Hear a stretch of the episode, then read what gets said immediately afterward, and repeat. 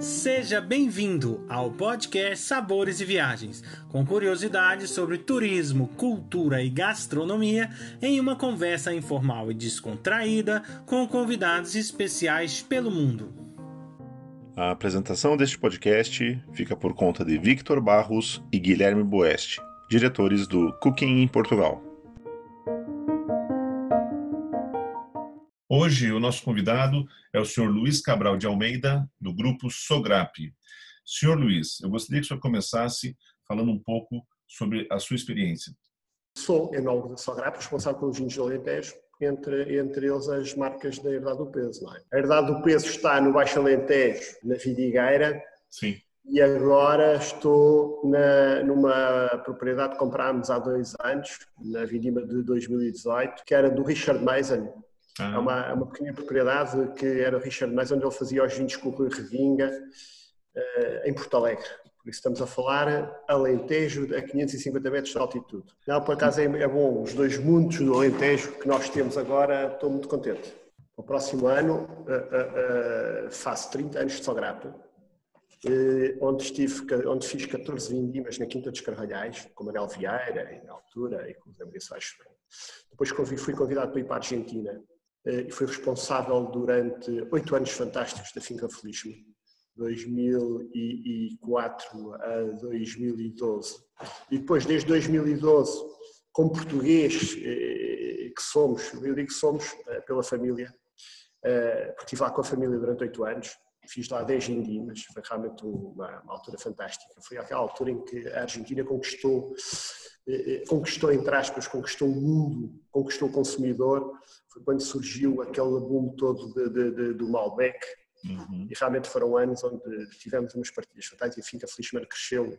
Passou a um milhão e meio de caixas vendidas pelo mundo inteiro. E no Brasil, nós trabalhávamos com a La Pastina e chegámos a vender 90 mil caixas de 12 por ano. Era uma coisa impressionante.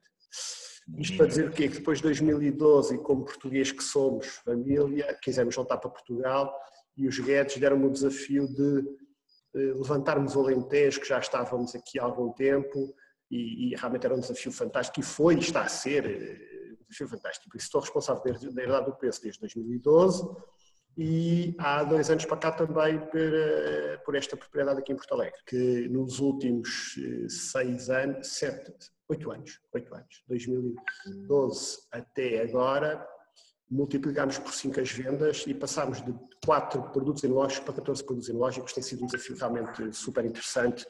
Lá tivemos as pontuações dos, dos 95 pontos parcas, os 93 plus, essa coisa toda, por isso tem sido bastante desafiante, bastante interessante. E, e, e não paramos por aqui, não é? Esperemos. Estamos agora a fazer uma adega enorme na, na, na herdade do peso.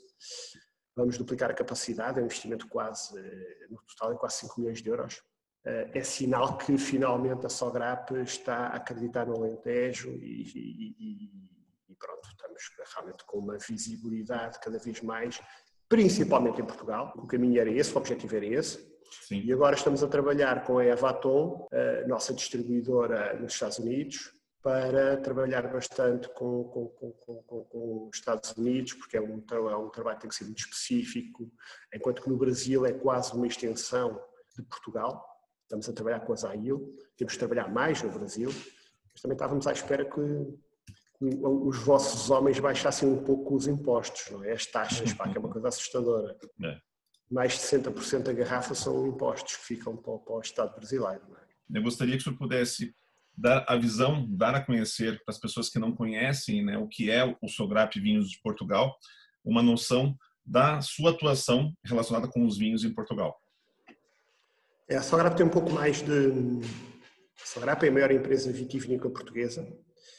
Uh, começou em 42, sim, mas é uma empresa que já fez 75 anos. E começou com o Mateus Rosé. Uh, o Mateus Rosé é realmente o rosé mais vendido, o rosé mais espalhado no mundo inteiro. Uh, foi muito amado lá fora, cá dentro, não tenho dúvida nenhuma que é muito bem aceito ao fim desses anos todos. É uma bebida que acompanha tudo, acompanha o sushi, acompanha uh, o lugar na piscina, acompanha. Eu adoro Mateus Rosé com morcela frita e chouriça assada.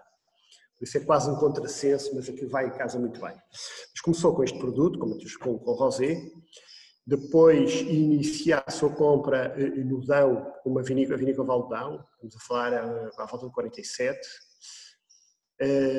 57, 57, e depois começa a comprar e entra no negócio de vinho do Porto com a Ferreirinha, com a, com a Offley, com a Sandman, eh, na América do Sul com a Finca Fleischmann, depois Chateau Los Goldos no Chile, temos Framingham na, na, na Nova Zelândia, e temos agora em Espanha, eh, eh, eh, temos duas empresas bastante grandes, também em Rioga, em Rueda. Temos uma coisa muito pequenina, mas muito, muito simpática também de, de, de, de no Alvarinho, Albarinho, não Alvarinho, Albarinho. Por isso, hoje é uma empresa a nível de produção espalhada em vários pontos e estamos muito interessados na Operação Ibéria, ou seja, para, para, agora, para, para, investir em sinergias, estamos aqui na Península Ibérica, a Espanha é realmente um país com uma imagem fantástica, com uma história vitivinícola também muito forte, e estamos a investir. Agora, a Sograp não ficou pela produção, a Sograp montou uma empresa de distribuição nos Estados Unidos, é Vaton, uh, montou uh, uh, gabinetes em, em Hong Kong, ou seja, no Oriente, no Oriente e a última aquisição foi a Liberty Wines, que é uma empresa de distribuição em Londres, Londres em Inglaterra, onde realmente faz um trabalho, faz um trabalho que eu digo que continua, vai fazer, agora naturalmente está muito eh, condicionado pelo Covid, mas um trabalho de porta a porta na restauração de Londres, fundamental. Eu diria não só para os vinhos da Sograp, mas também eh, fundamental para os vinhos de Portugal, não é?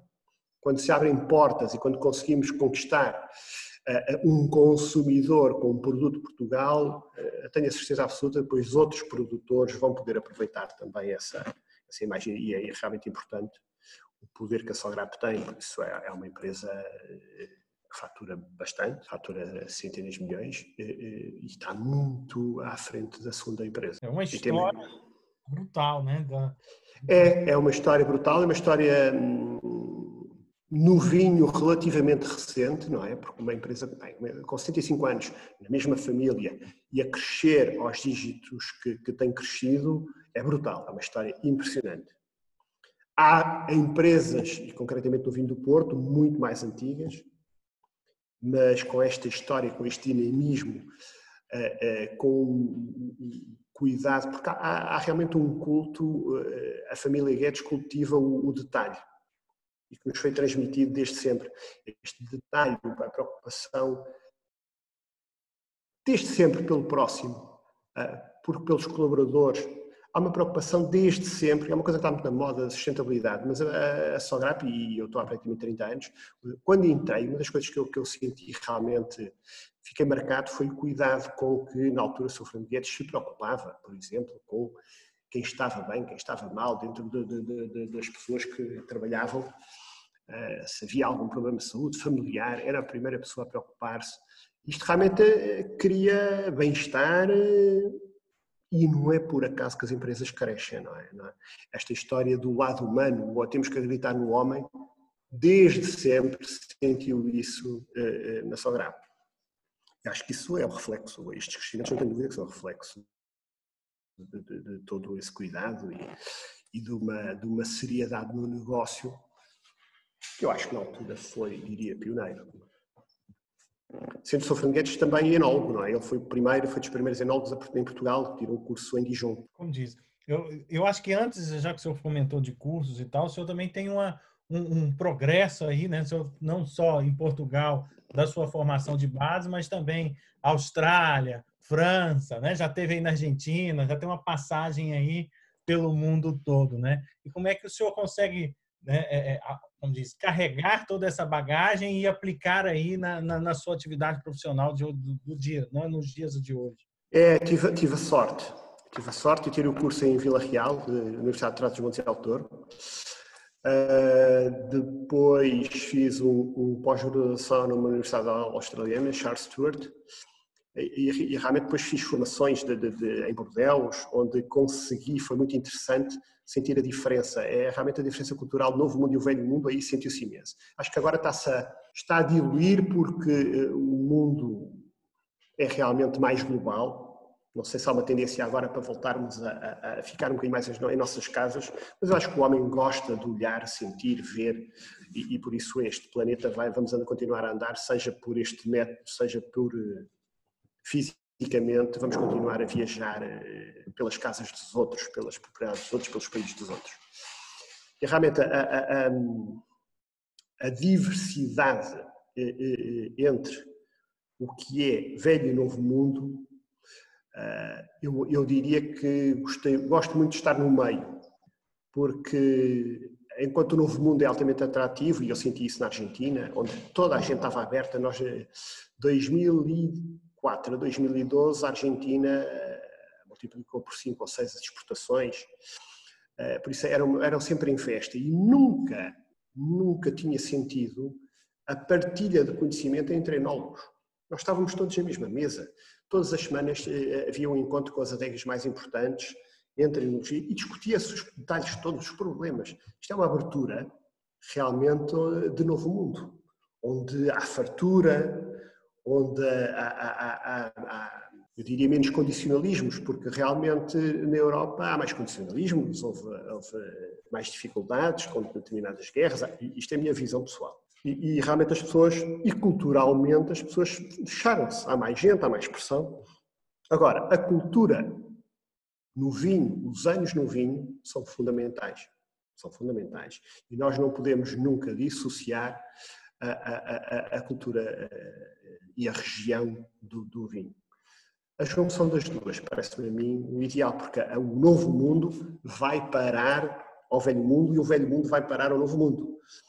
Ah, eu lembro perfeitamente quando estive na Austrália, a preocupação que eles faziam, as perguntas que me faziam era e vocês como é que conseguem demarcar a região? Isto, isto porquê? Porque na altura já estava uma região eh, eh, eh, a, a começar de ter mais moda, que era Conwara, Conwara em aborígene é terra vermelha, e onde havia essa mancha de terra vermelha, Conwara, havia um cabernet melhor. Já estava a surgir vizinhos ao lado dessa terra vermelha, a querer pôr Conuara também. E como é que eles haviam de fazer? Ou seja, estava a iniciar-se uma região de mercado. Por isso, enquanto nós queríamos, queremos demarcar, não, não pode haver tantas demarcações, eles estão a fazer o sentido oposto. Em Mendonça, agora, está toda a gente, desde os catenas, está tudo a querer pôr Valdiu, Gualtalhari, e vai até onde? Até onde é que vai? A, propriedade, a, tua, onde a tua propriedade é, está em Gualtalhari, Ai não, já, a propósito é até esta estrada, mas porquê? Por isso isto tudo é, é, é, dinâmico e é realmente super, super interessante. São Carlos também, está toda a gente a querer defender São Carlos na, na, lá na, na Argentina, em Mendoza.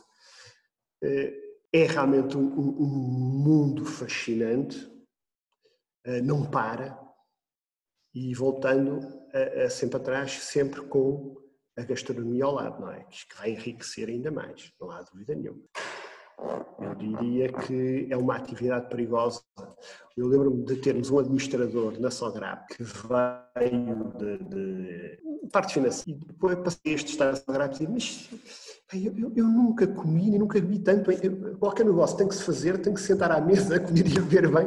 Eu estou um bocadinho assustado com isto, mas estava encantado. E tive imensos anos, tive imensos da grave. E analisando um pouco o mercado mundial, na sua opinião, como hoje o vinho português é visto perante o mundo? É uma boa, é uma boa pergunta.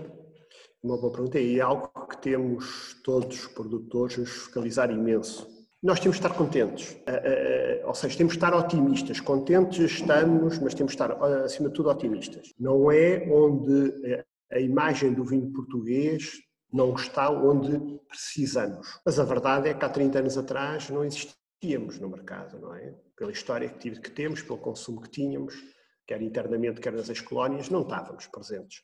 As exportações que fazíamos era Mateus Rosé, que na altura podia ser, ninguém ligava a Portugal, não é? Podia ser qualquer parte. Hoje em dia estamos a, a comunicar muito mais o país. Era o vinho verde, mas mesmo esse produto, e era o vinho do Porto, que também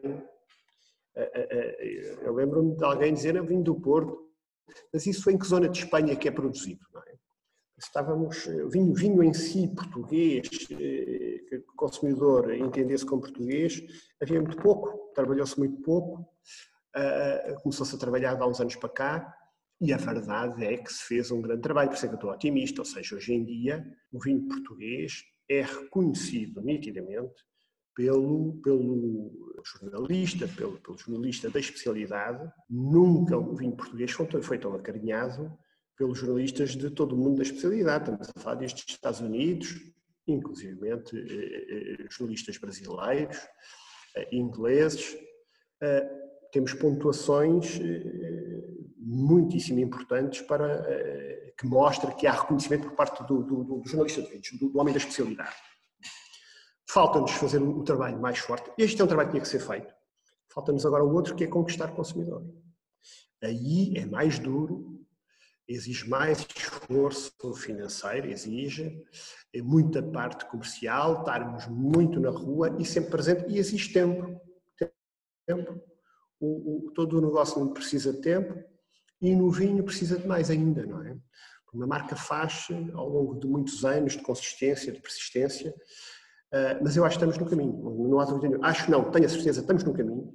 Tivemos agora todos, levámos todos um abanão enorme, não é? No meio disto tudo, não sei quando é que vamos recuperar, mas acho que temos de sair desta crise com muito mais eh, objetividade e esperemos que, tenhamos tido todos tempo para desenvolver eh, maneiras de, de, de, nos aproximarmos do consumidor, mais atrativas. Eh, deve ser assim, na teoria deve ser assim.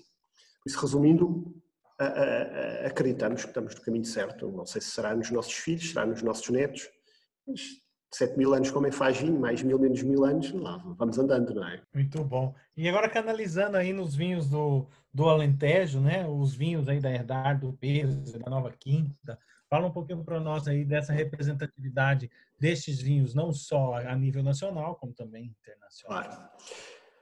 Eh, a Soarapo já, já, desde sempre, queria avançar com vinhos do Alentejo, surgiu, havia, gostava da Vidigueira, gostava de Porto Alegre, na altura surgiu a possibilidade de se comprar uma propriedade até da família de, de, de Guedes na zona da Vidigueira, e, e, e foi a partir daí que se desenvolveu a, a, a marca e a herdade do peso. Demorámos um bocadinho a entender, eu diria, não vale a pena estarmos, demorámos a entender a região. Eu acho que depois, eh, ultimamente, a partir de 2012, eh, foi quando eu voltei, houve uma forte vontade, é definitivamente, porque a Sograp, os recursos são limitados, não é? A Sograp teve que desenvolver muito a Casa Ferreirinha, eh, os seus povinhos, teve que desenvolver a Quinta dos Carvalhais, eh, teve que desenvolver a região dos Vinhos Verdes e surgiu realmente, eh, tudo apontou para em 2012 iniciarmos um novo processo e aproveitou-se a minha vinda que vinha de, de, do Novo Mundo, eh, de zonas realmente. E eu digo que o Alentejo é o novo mundo, com os seus dois mil anos de história, mas é o novo mundo de Portugal porque as castas têm uma maior abertura a castas internacionais, eh, achando nós que o Alicante Boucher, que é uma casta de origem francesa, é portuguesa, é? mas também está cá há mais de 100 anos. É um bocadinho como a Malbec. O Malbec, eh, o Alicante Boucher está para o Alentejo como a Malbec está para a Argentina. São, ambas as castas são de origem francesa, estão há mais de 100 anos no, no país que as adotou e os vinhos dos países, o Malbec eh, da Argentina tem um prestígio que não há nenhum vinho Malbec em França que sonhe chegar a qualquer patamar de excelência, assim como o Alicante Boucher. O Alicante Boucher eh, encontrou realmente um paraíso no Alentejo, onde conseguimos produzir vinhos realmente com muita fruta, muito sabor, enquanto que nas outras regiões o Alicante Boucher é sempre algo que era só para dar cor. Não, Alicante Boucher no Alentejo dá-nos fruta, dá-nos legume, dá-nos sabor persistente. É realmente uma, uma, uma, uma, casta cada vez mais importante nos nossos vinhos de herdade do peso, sabendo sempre que uma música tem que ter várias componentes e nós, portugueses, nesse aspecto, somos músicos de orquestra, não é? Uh, gostamos de ter várias componentes para fazer vinho, somos homens de, de blend, de, somos homens de lote. o Novo Mundo é muito mais de, de, de castas, o Cabernet, o Syrah, aqui não. Apesar de, por exemplo, cada vez mais nós misturamos um Alicante Boucher, pode ter várias origens, não é? De, de, de um solo mais, mais inclinado para, para, para, para poente ou mais para nascente, são dois alicantes bochês completamente diferentes, por isso é um mundo que não acaba ainda. Mas isto para dizer o quê? Herdade do peso. Houve um desenvolvimento muito grande. Uh, chamámos uma empresa de, de, de solos de francesa, definimos os tipos de solos, uh, fizemos muitos ensaios, muita experimentação com as castas, Uh, fizemos uma adega, que eu cada vez mais, ao fim de 30 anos, uma adega cada vez mais se aproxima de uma cozinha. Uma, uma, uma adega tem que ser fácil de trabalhar, fácil de lavar, tem que ter panelas. O que nós fizemos foi aumentar o número de panelas, mas de pequena dimensão, porque realmente o que fazíamos era grandes caldeiradas, não é? Misturávamos o peixe todo, um, muito bem temperado e eram os produtos que tínhamos. A partir de 2012, com a nova adega de pequeno volume, a adega premium, o que fizemos foi pôr tachos pequeninos e podíamos separar toda a parte diferente da vaca, ou os diferentes tipos de peixe, que quisermos aqui numa, numa associação gastronómica, não é? Eh, eh, um alicante boucher que vem de uma exposição norte era posto numa cuba, o outro, outros 5 mil quilos de outro alicante boucher virado a sul e a outra cuba, o outro um mais argilo, uh, com mais argila e a outra cuba, o outro com mais calcário e a outra cuba. O que é que nós no fim temos, no fim da vinificação, temos vários alicantes bouchers, temos vários aragoneses, temos vários cirás, temos várias torigas nacionais, nós temos a, talvez a mais contínua, maior toriga nacional a sul do Tejo, que realmente cria aqui um bocadinho mais de frescura, os vinhos de herdade do peso, eu, eu gostaria de definir. Uh, mas isto só, só, só para acabar, o raciocínio, por isso houve este investimento muito forte na aprendizagem do, conhecer o lugar, porque o nosso objetivo hoje é produzir, sem dúvida, que não, o consumidor não tenha dúvidas, quando bebe um, um vinho de herdade do peso, que seja, que sinta um vinho do Alentejo. O que é, que é um vinho do Alentejo? É um vinho de intensidade de aroma e sabor. Alentejo é tudo intenso e saboroso. Depois, que seja da região da Vidigueira. A região da Vidigueira, porquê? A região da Vidigueira eh, tem a Serra do Mendro, que é o que separa o Alto do Baixo Alentejo, que é uma falha, e estamos a 60 km do mar. A frescura com o ar frio, vinhos mais ácidos, mais frescos, mais gastronómicos, que a Vidigueira e nós provamos. Houve uma vez uma prova da revista de vinhos, de vinhos brancos eh, a um determinado preço, e os cinco primeiros vinhos, quatro eram da região da Vidigueira. Isso mostra realmente há um terroir diferenciado, não é? Um deles era o nosso, eh, eh, e os outros estavam ali todos à, à, à volta. E depois de herdade do peso, se o consumidor sinta que na herdade do peso nós estamos a, a, a dar algo que é sentido de lugar, o que é, que é engarrafar sentido de lugar, é, é engarrafar elegância? É, é, é, engarrafar vinhos com o mínimo de intervenção enológica. Ou seja, nós tentamos o que fazemos, fazemos estudos de maturação, fazemos é, cores, fazemos tudo. Agora, o que é importante é o sabor. A vindima faz quando a fruta estiver saborosa, quando nós tivermos o objetivo bem traçado. E, e, e o que queremos engarrafar é essa fruta desse lugar, essa frescura, por isso, um vinho herdado do peso tem que ter essas três características: intensidade de sabores, frescura dada pela, pela, pela vidigueira e uma complexidade dada pelas diferentes origens de, das várias parcelas. E se pudermos que sejam realmente vinhos elegantes, que tenham um iluminador comum. É muito interessante e uma coisa que dá para ver assim nos próprios rótulos né, da vossa é, propriedade o, a valorização também né, de certos ícones né, portugueses e alentejanos, que é o porco preto, o sombreiro, como é o caso do, do Trinca Bolotas, que é uma das marcas vossas. Eu queria que senhor falasse um pouquinho dessa é, conjugação mesmo, né, que realmente a vossa região do Alentejo é um, é um exemplo da melhor, uma das melhores gastronomias portuguesas, com tantas coisas diversificadas e esse complemento do S no vinho faz toda a diferença, né? É verdade, eu acho que foi uma foi uma ideia muito feliz.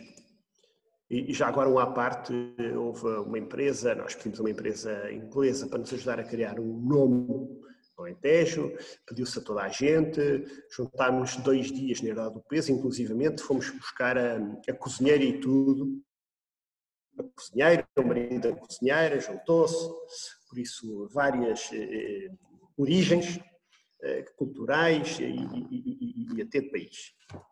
Dois dias inteiros apresentámos ao Salvador Guedes duas folhas A4 com nomes.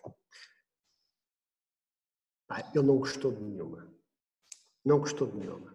E se vocês, por acaso, não passaram, não viram na estrada uma coisa, uma coisa que anda quatro patas, toda a gente gosta de comer. Ele já tinha, já tinha aquela ideia, não é? Porque o Salvador realmente é uma pessoa cheia, apesar de ter é um homem cheio, cheio de ideias, sempre foi toda a vida, foi ele que inventou o Papa Figos, e por isso até quase que nos influenciou muito. Nós, quando apresentámos os novos, os novos nomes, era muito à base de pássaros. Eu disse, não, não tem nada que saber, pá, o porco preto é muito importante, vocês... Pá, o nome vai ser bolota. Depois, entre a bolota, foi trabalhado e ficou melhor trinca-bolotas. Mas isto realmente, Salvador já estava com a esclerose lateral amiotrófica já estava com alguma diminuição eh, física, mas não, nunca, nunca nem está, não é, de cabeça. Por isso, isto surge, o tricabelota surge com esta, primeiro com esta ajuda do Salvador, é depois aproveitado e é desenhado, e realmente é, é um símbolo cultural, não há dúvida nenhuma, como disse, é um símbolo cultural da gastronomia do Alentejo, ibérica até, ibérica, é o responsável também pelo, pelo presunto, pata negra, eh, que tanto se faz em Espanha, ou mais conhecido em Espanha, mas aqui também temos presunto igual, por isso, é, sem dúvida, é o símbolo gastronómico. Lançámos o vinho, também tivemos coragem de lançar o vinho na altura, porque foi um vinho que foi, eu tinha vindo de, de, de, de Mendonça e acreditei que nós tínhamos que fazer um vinho eh, com fruta, um vinho que não tivesse a componente, tem que ter uma parte de madeira, mas que não sentisse a madeira. A madeira, eh, só se, neste caso, só serve de suporte para estabilizar o vinho. É um vinho cheio de fruta, é um vinho com princípio, meio e fim e que realmente foi muito acarinhado pelo consumidor e, nós começámos. O primeiro foi 2013, o primeiro Trinca Lotas, começámos com 120 mil garrafas. O lote 2019 é, ultrapassou 1 milhão e 100 mil garrafas.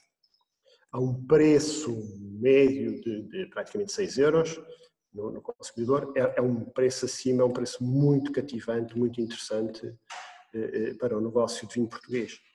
Por isso estamos muito contentes. Depois, a partir daí, lançámos depois o Sossego Branco, Rosé e Tinto, também com uma, um bocadinho, num patamar um bocadinho abaixo, menos vinho já menos complexo, mas igualmente com a mesma preocupação, fazer vinhos realmente que se sintam ao lugar e que não sejam mascarados por madeira. Madeira qualquer pessoa pode fazer, desde a China, a Austrália, a, a, até à Nova Zelândia, tudo pode fazer vinhos com madeira. As madeiras mais pequenas, maiores, tudo pode. Agora, engarrafar o sentido de lugar, engarrafar a fruta característica do Alentejo, que é uma fruta gulosa, redonda. Isso é que será o desafio. E o sossego também tem sido muito acarinhado, também, e associámos realmente o sossego ao, ao, ao sobreiro e, e, e, uma vez mais à família do porco preto. E estamos a ter para já está a ser bastante acarinhado, estamos a acreditar bastante. Este, este investimento estamos a fazer agora é precisamente para manter, para conseguirmos manter a consistência de qualidade destes produtos, que são fundamentais agora para os vinhos da Sogra para o Alentejo. Bom. Nossa vontade era ficar aqui duas horas conversando com o senhor. Desse processo, né, desde o plantio até o engarrafamento, qual etapa assim, a gente poderia dizer que era a, a, mais importante, ou se não, a mais desafiadora, né? Eu acho que o termo certo seria esse. Desafiadora e importante é, hoje, sem dúvida nenhuma, a escolha do lugar onde vamos plantar, as castas que vamos utilizar e como vamos uh, uh, uh, acompanhar esses bebés até à fase adulta, porque é, hoje em dia quando se planta uma vinha, estamos a falar, é, hoje as vinhas podem ir, vinhas de, de, topo de gama, que são feitas com determinadas condições, com determinados sistemas de condução, podem ir até aos 80, 90 anos.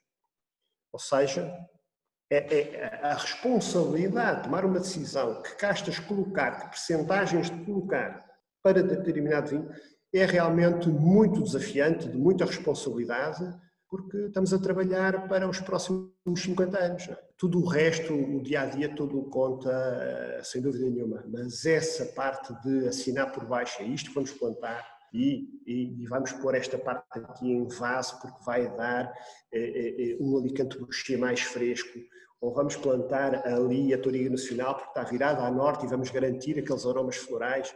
Esse desenho há 30, 40, 50 anos, 50 anos é realmente muito desafiante e de muita responsabilidade.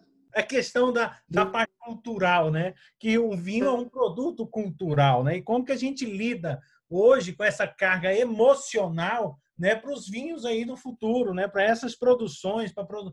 é, é, é, eu, eu, eu, não tenho dúvida nenhuma que o enólogo, hoje, um forte papel do enólogo é fazer a ligação entre o que o consumidor hoje quer e o que, o que temos disponível na natureza ou na nossa propriedade que nos foi deixado pelas, pelos nossos anteriores eh, antecessores.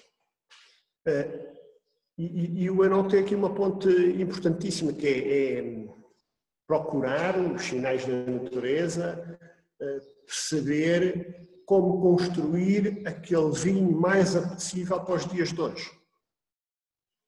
Ah, como é que isso se faz? É perceber como é que, o que é que antigamente se fazia, o que é que hoje o consumidor quer, nitidamente o consumidor hoje em dia de vinhos é cada vez mais exigente.